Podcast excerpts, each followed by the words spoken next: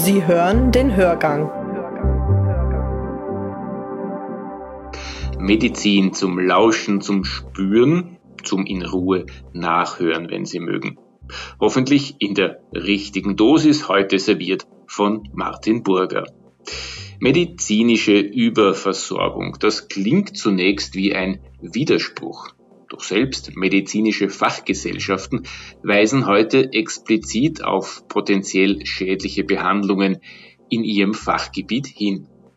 Choosing Wisely ist eine Bewegung solcher selbstkritischer Mediziner, die in den USA ihren Ausgang genommen hat. Seit einiger Zeit gibt es diese Initiative auch in Österreich. Sie heißt hier gemeinsam gut entscheiden. Dr. Anna Glechner ist eine der Gründerinnen von Gemeinsam gut entscheiden. Sie befasst sich vor allem mit Sinn und Unsinn von Vorsorge, Untersuchungen und Früherkennung. Glechner fordert eine individuelle Beurteilung der Risikofaktoren vor jedem Screening. Nicole Thurn hat mit ihr gesprochen.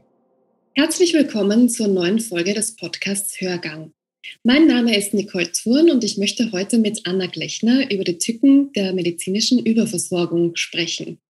Anna Glechner ist Mitinitiatorin von Gemeinsam gut entscheiden, Choosing Wisely Austria, ein Kooperationsprojekt des Instituts für Allgemeinmedizin der Medizinischen Universität Graz und von Cochrane Austria an der Donau-Universität Krems. Cochrane ist ein globales, von der Pharmaindustrie unabhängiges Netzwerk von Wissenschaftlern und setzt sich für evidenzbasierte Gesundheitsversorgung ein. Herzlich willkommen, Anna Glechner, im Podcast-Interview. Freut mich sehr, dass Sie da sind. Ja, vielen Dank für die Einladung.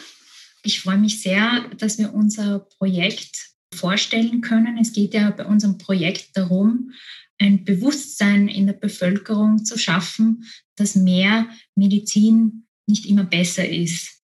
Die Gesundheitsversorgung ist ja in Österreich sehr gut. Es ist medizinisch fast alles möglich. Und jetzt geht es darum, einen Schritt zurückzutreten und, und äh, darüber nachzudenken, ob auch alles, was medizinisch gemacht werden kann, auch sinnvoll ist. Also Sie sagen ja, man muss mal drüber nachdenken, was alles so sinnvoll ist und thematisieren ja mit gemeinsam gut entscheiden die negativen Folgen der medizinischen Überversorgung auch in Österreich. Was, nur damit wir verstehen, was gab denn die Initialzündung für dieses Projekt? Also medizinische Überversorgung ist ein weltweites Problem. Das gibt es nicht nur bei uns, das gibt's, ist auch nicht ein Problem der Industrieländer, das gibt es auch in Schwellenländern. Man hat jetzt gesehen, dass in den letzten 20 Jahren in China, Russland, Brasilien, Indien, dass dort der Antibiotikaverbrauch enorm angestiegen ist. Und so weit braucht man aber gar nicht schauen. Das gibt es auch bei uns. In Deutschland gibt es ja die Bertelsmann Stiftung, die Faktenchecks. Also bis, bis 2017 gab es Faktenchecks, wo sie Landkarten dargestellt haben. Und man sieht, dass Behandlungen und Untersuchungen je nach Region äh, variieren. Also man hat dort festgestellt, dass Antibiotika bei Kindern und Jugendlichen je nach Re Region unterschiedlich häufig eingesetzt werden. In manchen Regionen erhielt jedes fünfte Kind ein Antibiotikum und in anderen Regionen war es jedes zweite. Und häufig wurden diese Antibiotika bei Erkältungen, die aber meistens durch Viren verursacht wurden oder bei Mittelohrentzündungen eingesetzt. Und am Beispiel Antibiotika sieht man auch, dass in Europa und auch in Österreich Nachholbedarf besteht, was die Aufklärung der Bevölkerung betrifft. Da weiß etwa nur ein Drittel, dass Antibiotika bei viralen Infekten sinnlos sind. Um ein Bewusstsein dafür zu schaffen, dass eben mehr Medizin nicht immer besser ist, sind jetzt rund um den Globus in 24 Ländern bereits ähnliche Initiativen entstanden, und zwar nach dem Vorbild in den USA. Choosing Wisely USA. Und Choosing Wisely USA arbeitet eben mit, mit medizinischen Fachgesellschaften zusammen. Und die Experten dieser Fachgesellschaften wählen die wichtigsten Untersuchungen und Behandlungen in ihrem Fachbereich aus, die zu häufig eingesetzt werden und auch schaden können. Und dieses Projekt ist deshalb so erfolgreich, weil eben Ärzte diese Empfehlungen auswählen und an ihre Kollegen weitergeben. Und dieses Konzept hat uns sehr gut gefallen und deswegen haben wir 2017 in Österreich beschlossen, dass wir so eine Initiative auch in Österreich gründen möchten. Das ist ja sehr spannend, weil es auch sehr stark darum geht, die Gesundheitsvorsorge und auch Früherkennungsuntersuchungen unter die Lupe zu nehmen und da auch zu schauen, welche negativen Folgen denn da eine zu frühe Diagnose oder möglicherweise auch Fehldiagnosen haben könnten und wo es dann auch darum geht, dass man Medikamente einsetzt, die wahrscheinlich oder sicher gar nicht notwendig wären. Wo sehen Sie da, also Sie haben auch angesprochen das Stichwort Antibiotika, wo sehen Sie denn da so grundsätzlich auch Handlungsbedarf? Das sind natürlich zwei verschiedene Sachen. Früherkennungsuntersuchungen sind jetzt das eine. Das sind ja zur Vorsorgeuntersuchung gehen ja Menschen, die sich gesund fühlen. Und da ist es immer wichtig, dass man auch in Studien nachweisen kann, dass eine frühe Behandlung besser wirkt als eine späte, wenn weitere Risikofaktoren hinzukommen oder wenn Beschwerden auftreten. Also wenn jetzt der Zeitpunkt der Behandlung egal ist und man auch mit einer späten Behandlung die Krankheit aufhalten kann, dann bringt eigentlich die Vorsorgeuntersuchung nichts und der Patient oder die Person weiß einfach nur länger von seiner Krankheit und wird auch noch früh behandelt mit allen verbundenen Nebenwirkungen. Aber was ich jetzt nicht möchte, ich möchte jetzt nicht generell von der Vorsorgeuntersuchung abraten, es macht aber Sinn, dass man diese Vorsorgeuntersuchung individuell abstimmt. Also was ich damit meine ist, wenn jetzt zum Beispiel die 30-jährige schlanke Frau ohne Diabetes in der Familie zur Vorsorgeuntersuchung geht und auch sonst keine Risikofaktoren hat für eine Zuckerkrankheit, dann macht es keinen Sinn, den Blutzucker zu überprüfen. Der, der Nutzen von diesen Früherkennungsuntersuchungen, um Typ-2-Diabetes zu erkennen, der ist nicht belegt. Ganz anders schaut es natürlich aus bei anderen Personen, die Risikofaktoren haben für eine Zuckerkrankheit. Also wenn man, wenn ein Übergewicht vorliegt, wenn jemand an, also wenig Bewegung macht, nahe Verwandte hat mit Typ-2-Diabetes, dann macht es schon Sinn, regelmäßig den Blutzucker zu überprüfen. Wir möchten auch nicht, dass jemand später Komplikationen von Typ-2-Diabetes entwickelt. Da geht es jetzt auch nicht darum, dass man eine Krankheit nicht früher kennen sollte, denke ich, sondern es geht ja darum, dass man vermeiden möchte, in der Grundgesamtheit der Bevölkerung quasi falsch positive Ergebnisse zu bekommen über Messungen und dann daraus auch Fehldiagnosen. Ja, genau. Also bei jemandem, der beschwerdefrei ist, da muss man abwägen, ist die Untersuchung, hat die mehr Nutzen als Risiko oder gehe ich ein größeres Risiko ein, wenn ich diese Untersuchung mache.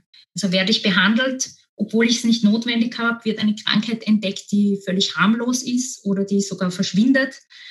Oder bekomme ich ein falsch positives Ergebnis, weil wenn viele scheinbar gesunde Personen untersucht werden, dann sind ja viele der positiven Ergebnisse falsch positiv, auch bei einem empfindlichen Test. Und die Folge sind Folgeuntersuchungen, die auch wieder mit Komplikationen verbunden sein können. Die Personen sind beunruhigt. Ja, aber betonen möchte ich trotzdem, die Vorsorgeuntersuchung, also die Kollegen, die aufrufen zur Vorsorgeuntersuchung, die möchte ich unterstützen. Aber jeder, der dorthin geht, soll sich im Klaren darüber sein, dass man bei jeder Untersuchung Risiko und Nutzen abwägen muss. Was wollen Sie dann da jetzt hinsichtlich der Ärzte und Ärztinnen vorantreiben? Also Sie sagen natürlich, Gesundheitsvorsorge ist wichtig, aber es ist offenbar ja auch wichtig, da mal genauer hinzuschauen, was die Diagnosen betrifft. Jetzt sagen wir mal Stichwort Antibiotika, weil das halt ein sehr populäres Thema auch ist. Also Antibiotika, das ist ein sehr vielfältiges Thema. Beim Thema Antibiotika bei viralen Infekten, also bei Erkältungen, ist es ja häufig so, dass Patienten, also viele Patienten wissen einfach nicht, dass Antibiotika nicht gegen Viren helfen. Manchmal ist es auch so, dass jemand auch nicht ein zweites Mal in die Ordination kommen möchte, um dann ein Rezept dafür zu bekommen. Also erst recht, der, der Patient muss dann erst recht warten und bekommt dann ein Antibiotikum und hat nochmal die Wartezeit. Dann hat der Arzt meistens nicht so viel Zeit für die Aufklärung die Ordinationen sind überfüllt. Studien haben gezeigt, dass eben Ordinationen, die hochfrequentiert sind, dass da die Antibiotika-Verschreibungsraten viel höher sind. Eine Schweizer Studie hat 21 Ärzte interviewt und fand heraus, dass etwa die Hälfte der Ärzte übervorsichtig ist und positive Effekte für die Patienten erwarten.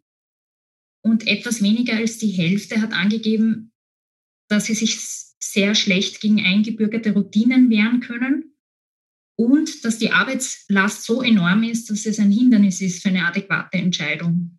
Was noch hinzukommt, ist, dass es nicht immer einfach ist, Beschwerden von Personen richtig zu interpretieren.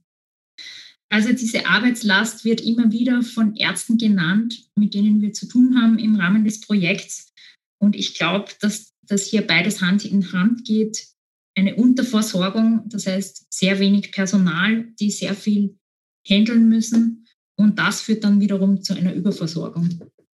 Es ist so, dass viele ältere Menschen, die in Pflegeeinrichtungen leben oder die einen Harnkatheter haben, dass die häufig Bakterien im Hahn haben und dass auch häufig ein routinemäßiger Test durchgeführt wird oder aufgrund einer anderen Untersuchung ein Urinstreifentest. Und da werden Bakterien im Hahn entdeckt, obwohl eben keine Symptome vorhanden sind. Und beim überwiegenden Teil dieser Personen bringt eine Antibiotikatherapie nichts, und die Nebenwirkungen wie Hautausschläge, Durchfall und Übelkeit und Erbrechen, das ist etwas, was dann häufiger auftritt. Also ab einer gewissen Liegedauer hat fast jeder Bakterien im Hahn. Das heißt aber nicht zwangsläufig, dass die Beschwerden von einem Harnwegsinfekt haben. Und das heißt auch nicht, dass es dann die Antibiotika etwas bewirken? ja, genau. Genau, also die Studien zeigen eigentlich, dass Personen mit Bakterien im Hahn, die mit Antibiotika behandelt werden, innerhalb von einem Jahr gleich häufig einen Harnwegsinfekt bekommen wie die anderen, die nicht behandelt wurden. Jetzt ist ja auch so bei Früherkennungsuntersuchungen, haben wir auch schon angesprochen, die können kontraproduktiv sein und auch zu Fehldiagnosen theoretisch führen, wenn sie in einer gesunden Bevölkerung quasi durchgeführt werden. Ja. Ähm, beschreiben in dem Artikel, den Sie geschrieben haben für die ÖKZ in der Ausgabe 6 bis 7, den Fall von chronischen Nierenerkrankungen und von Depressionen. Vielleicht mhm. kurz skizzieren, inwiefern das eine Rolle spielt. Für die Personen, die sich jetzt nicht auskennen mit diesen medizinischen Tests, die dafür verwendet werden, um eine chronische Nierenerkrankung zu erkennen. Also die Niere hat ja so eine Filterfunktion und reguliert den Flüssigkeits Haushalt. Abfallstoffe landen im Hahn, andere Stoffe werden zurückgehalten. Und wenn dieser Filter jetzt nicht mehr ausreichend funktioniert, ist mehr Eiweiß im Hahn als normal. Dieses Eiweiß kann aber auch erhöht sein, wenn man exzessiven Sport macht, wenn man Fieber hat, bei einer Diät, bei Übergewicht, bei Medikamenten. Und häufig wird dieser Wert jetzt nur einmal gemessen. Was hinzukommt, ist, ist auch die Schwelle, ab Ab da gilt ja eine, eine chronische Nierenerkrankung. Das ist eine von Experten festgesetzte Schwelle und die ist vor allem im Grenzbereich umstritten. Da entstehen viele Überdiagnosen. In den USA erhielten im Jahr 2012 einer von acht Personen die Diagnose chronische Nierenerkrankung, während nur einer von 3000 bis 5000 wegen einer chronischen Nierenerkrankung im Endstadium behandelt wurde. Also das ist ganz enorm. In der Mehrheit der Fälle, da sind sich auch die Experten einig, Personen mit einem geringen Risiko für eine chronische Nierenerkrankung im Endstadium, die brauchen keine Behandlung. Und bisher wurden auch keine Studien dazu durchgeführt, ob eben Früherkennungsuntersuchungen, um eine chronische Nierenerkrankung in einem frühen Stadium zu erkennen und zu behandeln, ob das die Krankheit aufhalten kann. Also diese Studien fehlen noch. Dennoch bei Personen mit erhöhtem Risiko für eine chronische Nierenerkrankung, also solche mit, mit Diabetes oder Bluthochdruck, ist so eine Untersuchung schon sinnvoll, weil beide, beides, also Diabetes und Bluthochdruck, können die Nieren schädigen. Und um das zu vermeiden, untersucht man diese Personen. Geht es da dann auch darum, die Anamnese umfassender zu machen im Vorfeld? Das heißt, ähm, auch diese Risikofaktoren mit einzubeziehen und auch zu schauen, weil Sie von dem erhöhten Eiweißwert gesprochen haben, ob da auch andere Faktoren eine Rolle spielen. Ja, genau. Also ich glaube, es geht um die individuell abgestimmte Vorsorgeuntersuchung, dass man schaut, wer hat welche Risikofaktoren und was ist bei wem sinnvoll, weil Personen ohne Risikofaktoren für eine chronische Nierenerkrankung, bei denen ist diese Untersuchung nicht empfohlen. Sie sprechen mhm. ja eben auch, wie angesprochen, davon, dass Depressionen oft, äh, wenn sie früh diagnostiziert werden, gar nicht so sinnvoll ist, da auch ähm, Antidepressiva zu verschreiben unter Umständen. Ja, also Antidepressiva zu verschreiben, also das, was, was wir empfohlen haben, ist, dass man nicht nach einer Depression suchen soll, routinemäßig. Mhm. Auch da gibt es eben Fehldiagnosen, sogar bei Personen mit Beschwerden, also in den USA hat man da auch wieder Studien gesehen, wo viele Personen die Diagnose Depression bekommen haben, obwohl sie keine haben. Also bei den über 65-Jährigen war es in einer Studie sogar sechs von sieben, die die Kriterien einer schweren Depression nicht erfüllt haben. Jetzt kommt, ich glaube, also die Autoren sind davon ausgegangen, dass Unsicherheiten bei der Diagnosestellung zu diesen Fehldiagnosen geführt haben. Hinzu kommt aber immer, dass wie bei allen Tests, auch bei diesen Fragebögen, keine Untersuchung ist perfekt, kein Test ist perfekt. Und bei diesen Früherkennungsuntersuchungen, da untersucht man ja Personen, die jetzt von vornherein nicht wegen einer Depression zum Arzt gegangen wäre. Und all diese Tests und Fragebögen sind natürlich genauer in Bevölkerungsgruppen, wo der Anteil der Erkrankten hoch ist. Und in Österreich ist es so, da hat die Statistik Austria eine Befragung durchgeführt und da gaben fünf von 100 Österreichern an, dass sie an einer Depression leiden. Und wir haben uns die, die Genauigkeit der Fragebögen angeschaut und haben gesehen, dass von 100 Personen würden zusätzlich 10 bis 20 die Diagnose Depression erhalten, obwohl sie gar nicht davon betroffen sind. Und weil man ja bei Früherkennungsuntersuchungen viele Menschen untersucht, die sich gesund fühlen, werden hauptsächlich milde Fälle erfasst. Und diese milden Fälle brauchen häufig noch keine Medikamente. Da reichen Informationsstellen, Selbsthilfegruppen. Und die Studien, die, die es gibt, die weisen darauf hin, dass eine frühzeitige Erkennung einer Depression keine spürbaren Vorteile hat. Die Studien nicht zeigen konnten, also das bleibt unklar, ob eine frühzeitige Behandlung gegenüber einer spät einsetzenden Behandlung, ob das einen Nutzen zeigt. Und haben, wurde da auch geschaut, ob dann mehr Antidepressiva verschrieben wurden in Fällen, wo es noch gar nicht notwendig ist, weil das eben noch sehr früh, ein frühes Stadium der Depression ist? Also ich weiß in dieser Studie aus den USA, wo eben viele eine Fehldiagnose erhalten haben, da haben auch viele Antidepressiva verschrieben bekommen, obwohl es eben nicht notwendig war. Wo setzen Sie denn jetzt mit der Initiative in Österreich an? Also es geht, glaube ich, sehr stark mal darum, überhaupt aufzuklären und äh, Bewusstseinsbildung zu betreiben. Was können Sie dann auch den Ärzten und Ärztinnen raten in ihrem täglichen Tun? Ja, also ich hoffe, dass wir eine Hilfestellung bieten können. Wir arbeiten ja ganz eng mit den medizinischen Fachgesellschaften zusammen. Und ich glaube, das ist unser großer Bonus die Empfehlungen kommen von der Fachgesellschaft und die bieten den Kollegen ähnlich wie Leitlinien eine gute Basis für Entscheidungen in der täglichen Praxis. Also einige haben auch äh, erwähnt, dass diese Empfehlungen eine gute rechtliche Absicherung bieten. Also das, was wahrscheinlich schwer ist, das wurde auch in sozialen Netzwerken erwähnt, ist, dass, dass die Empfehlungen in hochfrequentierten Praxen schwer umzusetzen sind. Wir haben, damit wir die Aufklärungsarbeit der Ärzte erleichtern können, haben wir Informationsbroschüren für Laien erstellt, die in Praxen aufgelegt werden können, so dass der Patient, bevor er ins Behandlungszimmer geht, sich informieren kann. Okay, das heißt, es geht darum, da auch Bewusstseinsarbeit und Sensibilisierung bei den Patienten und Patientinnen zu schaffen, natürlich auch bei den Ärzten und Ärztinnen. Vielen lieben Dank fürs Gespräch, Frau Dr. Gleichen. Danke. Vor jeder Vorsorgeuntersuchung müssen also Risiken und Nutzen genau abgewogen werden.